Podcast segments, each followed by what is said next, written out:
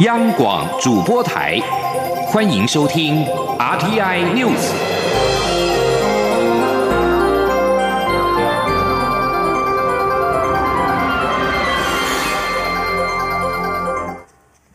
各位好，我是李自立，欢迎收听这一节央广主播台提供给您的 RTI News。为了报复伊朗革命卫队指挥官苏雷曼尼遭美方狙杀。伊朗在台湾时间今天清晨，对美国和联军驻防的两处伊拉克基地发射了超过十五枚弹道飞弹。伊朗国营电视台今天报道，这次飞弹攻击至少造成八十人丧生，并补充没有任何飞弹遭到拦截。美国国防部也随后发表声明，证实攻击事件，并正在进行损失的评估中，并强调美国政府将采取一切必要措施来保护跟捍卫。美国在该地区的人员、合作伙伴及盟友。美国总统川普也在推特上表示，初步的伤亡评估显示，美军在伊拉克的两处军事基地一切安好。川普说，他预计将在美东时间八号在华府发表声明，为有效应伊朗最新情势可能带来的各项冲击。总统府今天召开国安首长会议，就整体情势发展进行了解跟研判。会中各相关单位也针对股汇市、能源供应、侨民的联系跟保护，还有台海安全动态等充分的讨论，并根据各种可能的发展，拟妥应应方案。总统府发言人黄崇彦表示，在总统指示下，国安会正式启动国安机制，及时掌握相关情势发展。对于包括区域安全动态、总体能源供应，在中东我国人民的联系保护，相关部会。也预筹各种可能状况的应应方案，而在台海安全动态上，国防部也严密的掌握，确保台海和平。会议结束之后，随即向总统报告。此外，外交部也表示，目前旅居伊朗的台籍侨民大约只有十五人左右，驻杜拜办事处已经电话联系旅居伊朗的侨胞，提醒注意人身安全，并且跟住处保持联系。住处也会提供侨胞必要的协助。美国跟伊朗的紧张情势升高，国民党总统候选人韩国瑜今天受访时表示，中东情势对于台湾的影响很大，万一石油价格暴涨，可能会带动物价的上扬。加上农历春节将至，政府一定要稳定物价。韩国瑜表示，中东如果爆发战争，是否会影响东亚局势，进而影响到两岸关系？也要求政府赶快应应。记者王维婷的报道：伊朗革命卫队八号以飞弹攻击美国在伊朗境内的美军基地。随着美伊冲突情势升高，国际油价也上涨。国民党总统候选人韩国瑜八号下午接受电视节目专访前表示，美意冲突看似距离台湾遥远，但其实影响巨大。韩国瑜表示，马上就要过农历春节，如果石油价格暴涨，可能会带动物价上涨，政府应该稳定物价。韩国瑜说，中东地区若爆发战争，是否会影响东亚格局的变化，或者波及台海安全？政府相关部门一定要尽速做好应应。韩国瑜说，这个如果石油价格暴涨的话，我们马上就要过农历年，会不会带动物价的上涨？这个时候，政府一定要赶快稳定物价，赶快确保我们石油进口的来源能不能分散管道，这点非常的重要。第二，中东战争的爆发会不会影响东亚格局的变化？最重要是台海安全，所以国防相关安全部门要确保两岸之间能够稳定这个局势，绝对不可以有任何风险存在。我想政府部门必须，尤其现在执政是民进党。必须要赶快做好应应措施。针对一周刊报道，韩国瑜全家曾经申请移民加拿大，韩国瑜否认报道内容，强调自己只有中华民国籍，全家也都是单一国籍。除此之外，就是健保卡跟身份证，绝对没有双重国籍。韩国瑜承诺，假设当选总统，一周刊未来四年查出他有双重国籍，他愿意辞职。不过，韩国瑜也表示，只要有诽谤、妨害名誉或是违反选罢法的情况。况一定依法提告。另外，卖菜阿嬷陈树菊日前表态支持韩国瑜，结果被批评老人智力不足。韩国瑜表示，陈树菊默默帮助许多弱势族群，他是台湾人的骄傲和良心。韩国瑜感谢陈树菊基于理念表态支持，也希望大家用宽阔的心胸看待陈树菊，因为这是一种尊重。中央广播电台记者王威婷采访报道。二零二零大选进入最后倒数三天，蔡英文总统全台车队扫街，今天进入第三天，已经从南部一路北上进入中部地区。蔡总统表示，这一次中部仍是最关键的战区，民进党要尽力争取支持。他也呼吁离乡工作或读书的民众，为了家乡的建设发展，为了国家的主权，一定要返乡投票。记者欧阳梦平的报道。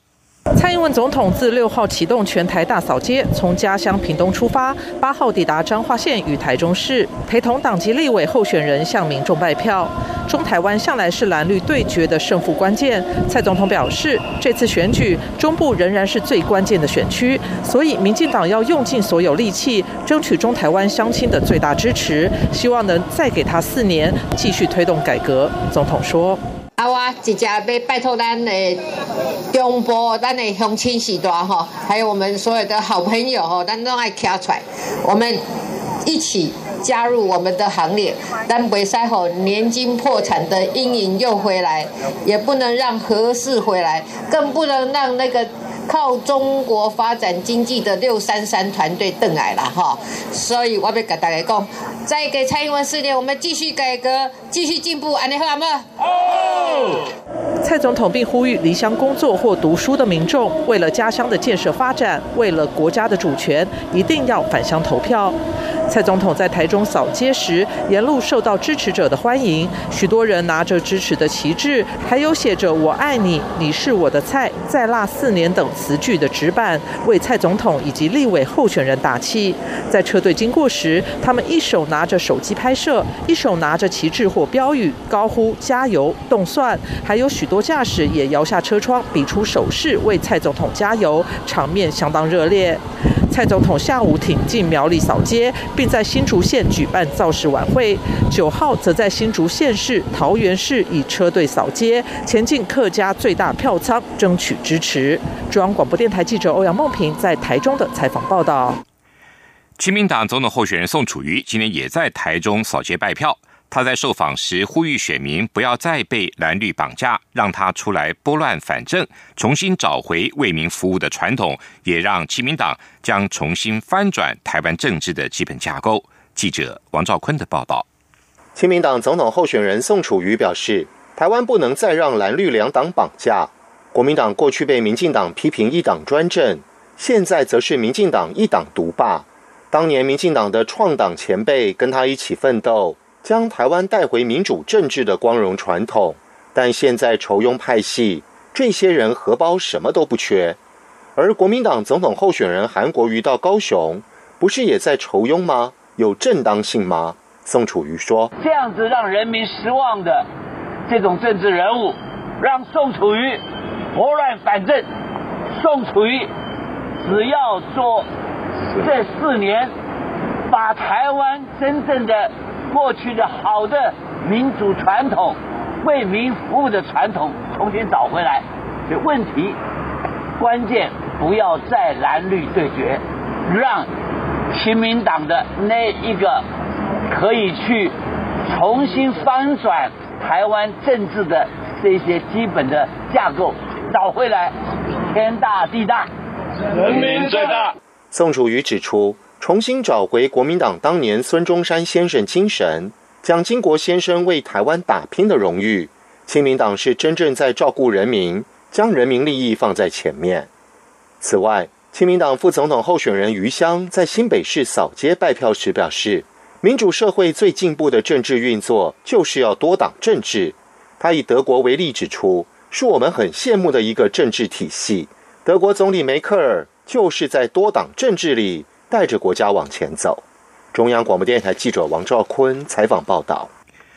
卫福部疾病管制署今天表示，由于武汉不明原因肺炎的疫情尚未明朗，为了使相关的防治作为更加弹性，目前正在进行公文作业，规划把武汉不明肺炎列为第五类法定传染病。记者肖兆平的报道。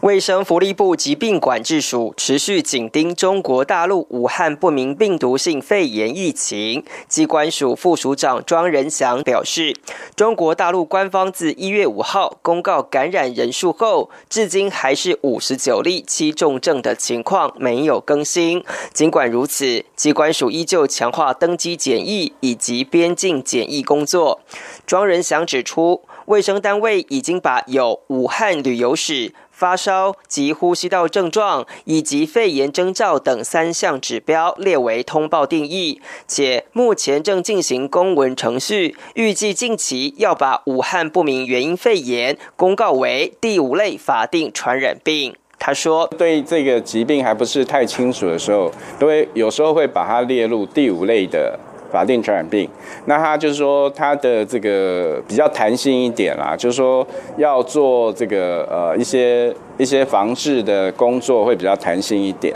对，那现在把有所谓的特殊不明原因的肺炎纳进去之后，那为了目前就是可以像这个中中国武汉的不明原因肺炎就可以套。就可以就可以呃用这个这个这个呃类别去做通报。庄仁祥表示，从去年十二月三十一号启动登机检疫以来，共有九名轻症民众，但评估后不需后送，由地方卫生局追踪即可。不过新增一名曾经前往武汉市，但未前往华南海鲜市场返国后有不适症状的个案，虽然怀疑是在台湾感染腺病毒或流感，但机关署依旧从严认定，目前个案正隔离治疗当中。他说：“呃，目前其实我们会认为风险仍属于不高啦，嘿。”因为他这个呃看起来呃比较像是否是可能是在台湾的感染。机关署表示，他们也透过其他部会以及相关管道，向旅客及台商、学生等进行卫教宣导，提醒国人避免临近相关区域，避免接触禽畜。如有发烧或类流感症状，就应主动就医通报。中央广播电台记者肖兆平采访报道。春节假期即将来临，农委会主委陈吉仲今天表示，亚洲地区已经有十一个国家爆发非洲猪瘟，病毒传进国内的风险更高。春节将增加三百多名人力边境防疫，呼吁民众不要携带肉制品入境。在中东紧张情势升温之际，一架乌克兰国际航空班机今天从德黑兰起飞之后不久坠机。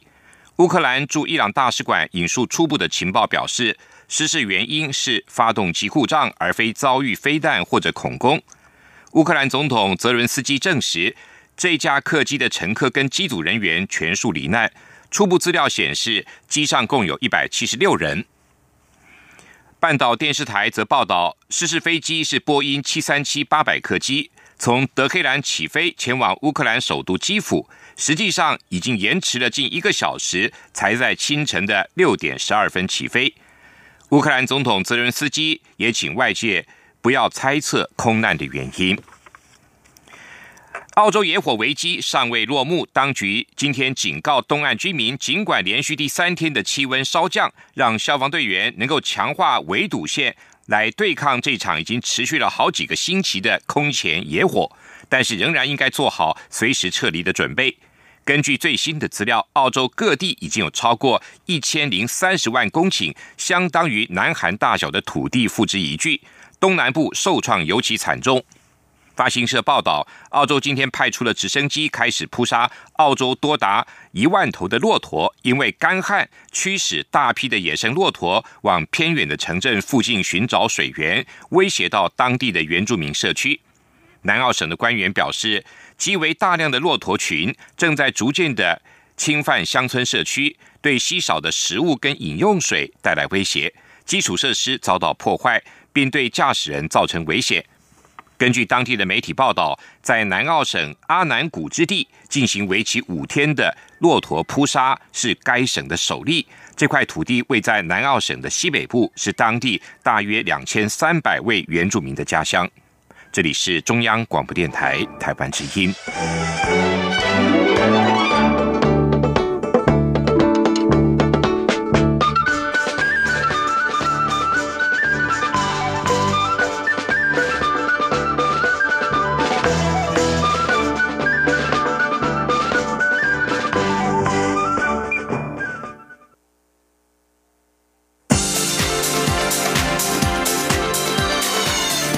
是中央广播电台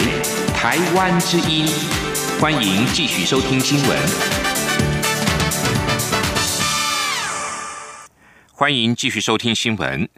针对反渗透法，陆委会主委陈明通、内政部次长陈宗彦、法务部次长陈明堂今天临时举行记者会，澄清外界的质疑。陈明通再次强调，反渗透法不是反交流，反而可以让两岸关系更正常化。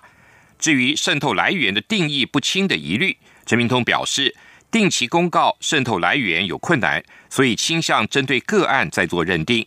可是民众也不必因此而担心。因为我们活在民主社会里，有各种的权力监督机制。记者王兆坤的报道。陆委会主委陈明通表示，反渗透法是民主防护网里方方面面要照顾到的法律，是在既有的法律架构上对在地协力者的禁止，都是现有法律禁止的行为。所以反渗透法的定义明确，没有什么包山包海。陈明通重申。反渗透法可以导正两岸的正常交流，减少来自北京的渗透干预，反而可以让两岸关系更正常化。他说：“我们是反渗透法。”是反渗透，不是反交流。反而有这个法，是要导致正常的交流，让商人能够安心的做生意啊，可以拒绝北京夹带政治目的，夹带想要实现所谓的民主协商啊，要落实所谓一国两制台湾方案的十五条。政府一再强调反渗透法的定义明确，但外界仍对渗透来源存有疑虑，建议行政部门应定期公告这些渗透来源。陈明通表示。这有实际上的困难，因为渗透来源不是只有中国大陆，所以不可能穷尽一切力量去定期公布。陈明通说：“你一公布什么，他就绕过去；一公布什么，就绕过去，对不对？所以我们基本上啊，还是要一个就个案。”来去看待它了哈，就个案来看待它。那过去我们在两岸条例里面确实是有公布呃禁止这种合作的任职的党政军，啊曾经有公布过哈。那但是后来基本上其实它有很多的变动啊，所以我们现在就是倾向于啊最后这个一些个案的去认定它。全民通认为，我们是活在一个民主社会里面，民主有各种对权力的监督机制。媒体也会发挥第四权的力量，民众不用担心。至于反渗透法的处罚疑虑，法务部次长陈明堂举例指出，民众在中国大陆与其党政军做生意，生意往来资金汇回在台湾的公司，只要没有从事违法捐赠政治现金等五种不法行为，就不会处罚。中国大陆的公庙捐钱给台湾的庙宇也是一样，只要是单纯的捐庙。没有问题。陈明通表示，反渗透法不处罚过失和不知，也就是一定要明知指示、有犯意的联络，才是法律规范的对象。外界不要扩大解释。中央广播电台记者王兆坤台北采访报道。再过三天。二零二零大选将在本周末举行了。中选会今天举行记者会指出，近日有许多关于选务的假讯息不断的流传。目前中选会已经移送了十六大类一百二十八件选举相关的假讯息给检警机关依法追究，也已经有财阀的案例，提醒民众不要再转发或散布，以免处罚。记者郑林的报道。中选会八号举行记者会，指出第十五任总统、副总统及第十届立法委员选举将在本周六举行投票。在选务办理期间，各种选务谣言频传。中选会虽然一再澄清，但这些假讯息试图干扰选务办理，因此特别呼吁民众不要再以讹传讹，加以转发及散布，以免遭受行政裁罚，甚至持上官司。中选会副主委陈朝健表示，目前网络流传的选务假讯息类型包括。指控中选会行政不中立，换掉整批选务工作人员，有幸印尼选票造成某候选人废票、计票造假、监票人员不公、不宣布领票人数、企图在选务上做票、晚寄投票通知单、选委会提供不正确圈选工具及公投将榜大选等。那类似的这一个案件，刚刚跟大家报告过，我们总共移送了十六大类的案件类型，总共有一百。二十八件移送给检警机关来做法定的处理。中选会强调，中选会为独立机关，所属选委会更是以直辖市、县市为运作主体，而地方选委会主委是由县市长指派，因此不分党派，一定会维持选务中立，办好选务。同时，选务办理程序相当严谨，在投票前，选务人员会展示空票轨，开票时也有各党派、各组总统、副总统候选人推举的监察员在场监票，也允许公众设录影，整个过程完全公开透明。另外，对于网络流传持县市改制前身份证则无法领票，中选会强调，民国九十四年十二月二十一号前核发的旧式国民身份证，自民国九十六年一月一号起已停用，不得凭领选举票。而目前选民手上持有的身份证，只要是在九十四年十二月二十一号以后换发，即使历经改制，仍然可以使用。呼吁国人注意讯息真实性，不要轻易转传。央广记者郑玲采访报道。大选将届，教育部长潘文忠今天表示，许多大学都在本周进入学期的尾声，展开期末考，结束之后将能够顺利的返乡投票，各校的教职员生的投票权益不会受到影响。潘文忠说，对于各学生团体规划返乡专车、安排火车或者是客运，让更多的学子能够回家投票，教育部都表示尊重。国发会今天召开记者会，介绍黄日灿律师发起的台湾产业创生平台公司，这也是国发会首次核准公益信托的公司。黄日灿受访时表示，他希望打造一个超越今天、明天、全新专注于开创后天的公益平台，来协助企业创新转型。记者杨文军的报道。国家级投资公司台山日前提出的白皮书指出，企业新创投资将是企业寻找新成长曲线的主力之一。为此，素有并购大师之称的黄日灿律师决定催生台湾产业创生平台公益信托基金，帮助台湾较为成熟的企业投资新创，加速转型升级。国发会主委陈美玲表示，这是国发会自二零一五年定颁公共治理与社会发展业务公益信托许可及监督办法后，四年来首次受理申请并获得许可的案例。此制度较财团法人更有弹性，期盼此一首例可以抛砖引玉，吸引更多企业人士透过公益信托的方式，协助台湾产业创新及数位转型等公益事业。黄日灿指出，他希望打造一个超越今天、明天、全新专注于开创后天的公益平台。初期规划将投入新台币五千万元，推动台湾与国际科技群聚对接、未来领袖的培育等。他说：“我们只要三千家的这些对象，我们只要能够让呃，只就是深度的去碰触到百分之十，三百家。”这三百家里头，只有三分之一一百家有显著的改变。老实讲，整个台湾的产业的 ecosystem 生态就改变了。所以说难好像很难，但我希望是做起来以后，三年之间，希望能够让大家感觉到。其实也没那么难。值得注意的是，这些经费除了黄日灿自己提供外，也有来自各大企业领袖支持，包括台湾大哥大董事长蔡明忠、伟创资通董事长林宪明、大连大投资控股董事长黄伟祥、嘉士达科技董事长陈其宏、信义房屋董事长周俊吉、可成科技董事长洪水树、大雅电缆创投董事长沈尚宏、台湾大总经理林之成等，期盼具体落实。企业投资新创。中央广播电台记者杨文君台北采访报道。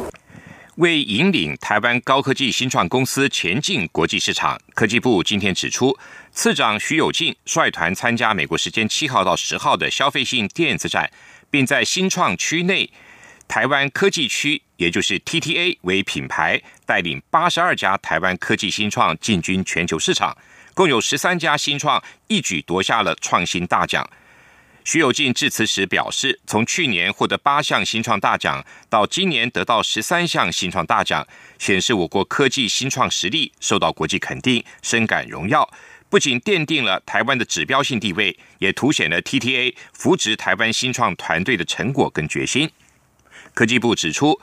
新创所设立的专区，每年都有来自四十个国家，共超过一千家新创团队在展区内发表最新的技术或产品，吸引来自世界各地的创新投资的业者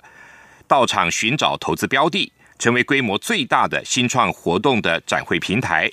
TTA 今年透过国际组织跟创投共同选出了八十二家科技新创公司，希望透过四天的活动，将台湾的高科技新创公司。推向国际舞台。继续为您报道今天的前进新南向。前进新南向。